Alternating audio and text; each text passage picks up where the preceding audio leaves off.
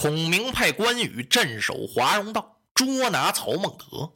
关羽领人马走了之后，孔明军师请刘备上城楼，是登高远望，看周郎今夜用兵大功告成，火烧赤壁。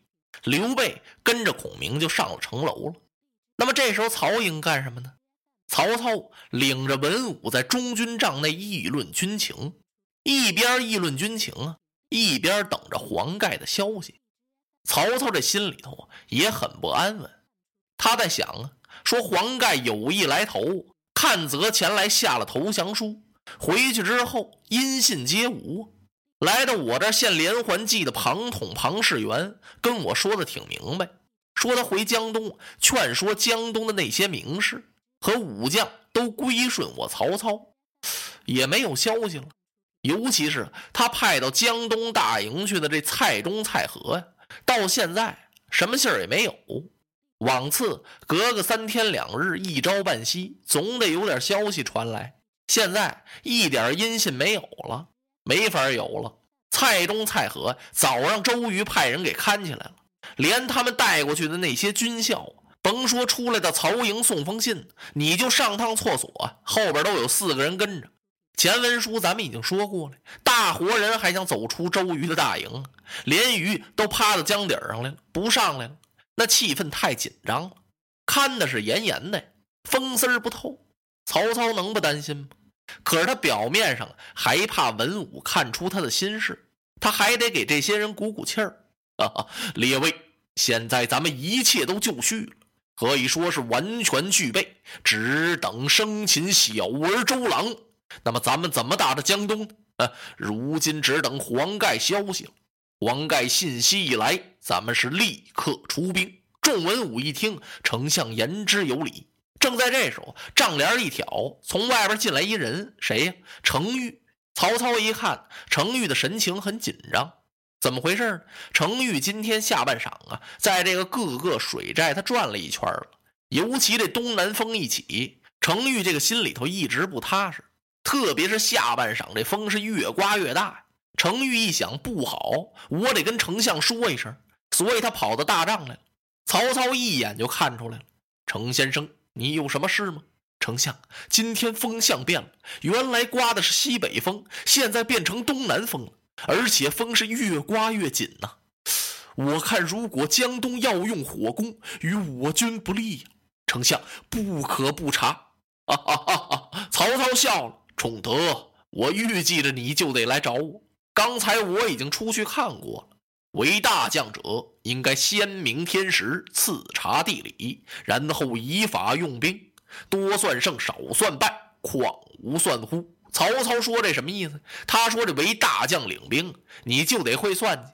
你想的呀，这道道得多点就能取胜；算计的差点呢，就有失败的可能。没有算计，那得光打败仗。仲德，你别忘了，冬至一阳生，夏至一阴生啊。虽然今天刮点东南风，也不足为怪。这冬至一阳生是怎么回事？就是古代年间。”认识这个自然科学和气象变化，讲究阴阳，就是说到了冬至这天，风向有可能变换，因为到了几点了呀？冬至一到，这就意味着春天的来临，这叫冬至一阳生；夏至一阴生，就是到了夏至这天，也就意味着秋天和冬天的到来。说刮这么一天东南风，这不算什么。仲德不必担忧，一旁坐下。程先生只好坐那儿。就在这时候，由外边跑进来一个中军，启禀丞相：江东黄盖派小校前来下书。哦，曹操一听，来得好，唤他进来。这个小校一进大帐，双膝跪倒，啊，叩见丞相。啪，把书信往头上这么一顶啊，说是我家老将军黄盖呈递给丞相您的手书，拿了过来。把书信拿过来，啪，他扯开这么一看，信写的很简单。说是我黄盖给您去过信了，看泽先生回来都跟我说了，承蒙丞相您收留我，我早想投奔麾下，不过周郎看得太紧了，不得抽身。今天周瑜由鄱阳湖调来了粮草，正好呢，他派我巡营廖少，我借此机会押着粮船并且斩江东大将首级，黄昏之后前来归顺丞相，船头插青龙牙旗为号，望丞相派兵接应。曹操看完这封信，很高兴。啊，公父来降，天助操也！当时的重赏了下书的小校。随后，曹操吩咐把毛玠、于禁请到大帐。两位水军都督来了，见丞相是插手施礼，不知丞相哪旁吩咐。二位都督，今日请你们升帐派兵啊！毛玠看了看于禁，于禁看着毛玠，俩人愣了。怎么，丞相您派吧？派兵，我等怎敢呢？有丞相在此。哎，你们为水军都督，上次连环战州之后，你们不是请我看过水寨吗？我看布置有方。今日你等只管派来，老夫也要听候调遣呐。俩都督是诚惶诚恐，给曹操深施一礼。曹操说完之后，把座位往帅案旁边这么一搬，坐那儿了。正位儿留给这两位都督。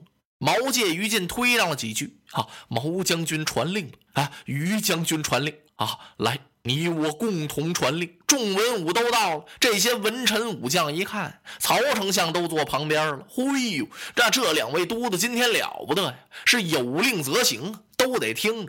毛玠把令箭拿起来了，张合听令，走，派你为水寨前军。如果黄盖降船一到，你立刻派人接应，然后尾随黄盖杀奔江东，不得有误。得令。吕虔何在？在。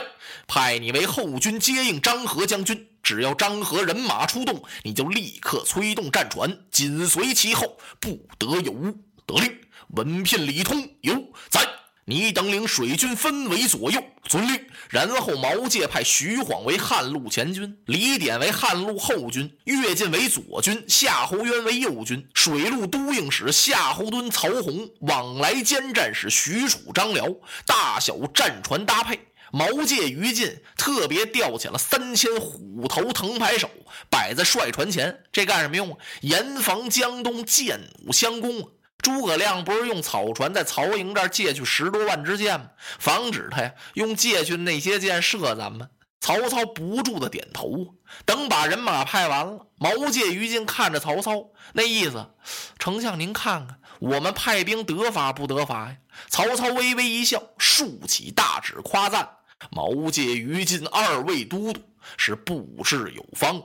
古人云：“精卒必有奸人之计。”说精壮士卒，你会一样不行，得会多样。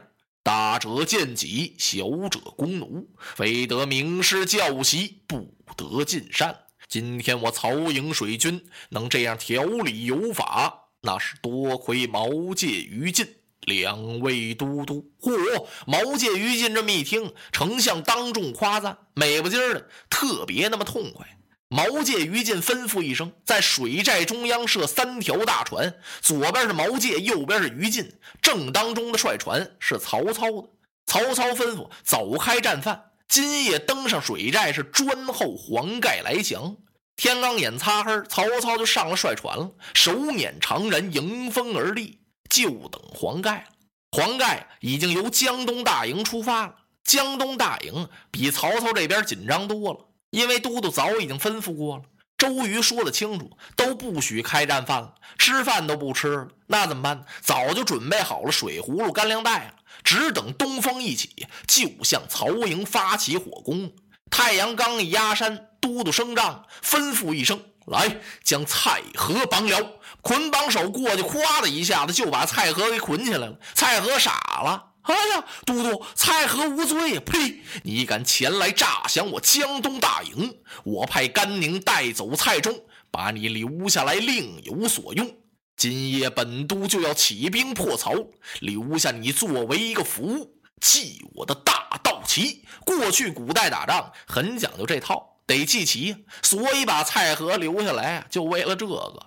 蔡和一听啊。把我记起呀！哎呀，都督不错，我是奉曹操之命前来诈降，可是我被逼无奈。哎，你们这大营之中也有私通曹丞相的人？什么人？看则甘宁啊！周瑜笑了，那是本都的安排。哎呦，蔡和咧了嘴了，还想分辨，不容分说。推到江边，斩了。把蔡和拉到江边，咔嚓一刀人头砍下，把他那血呀，噗，往那旗子上面这么一甩，这就算记了旗了。然后都督传令，让黄盖开船。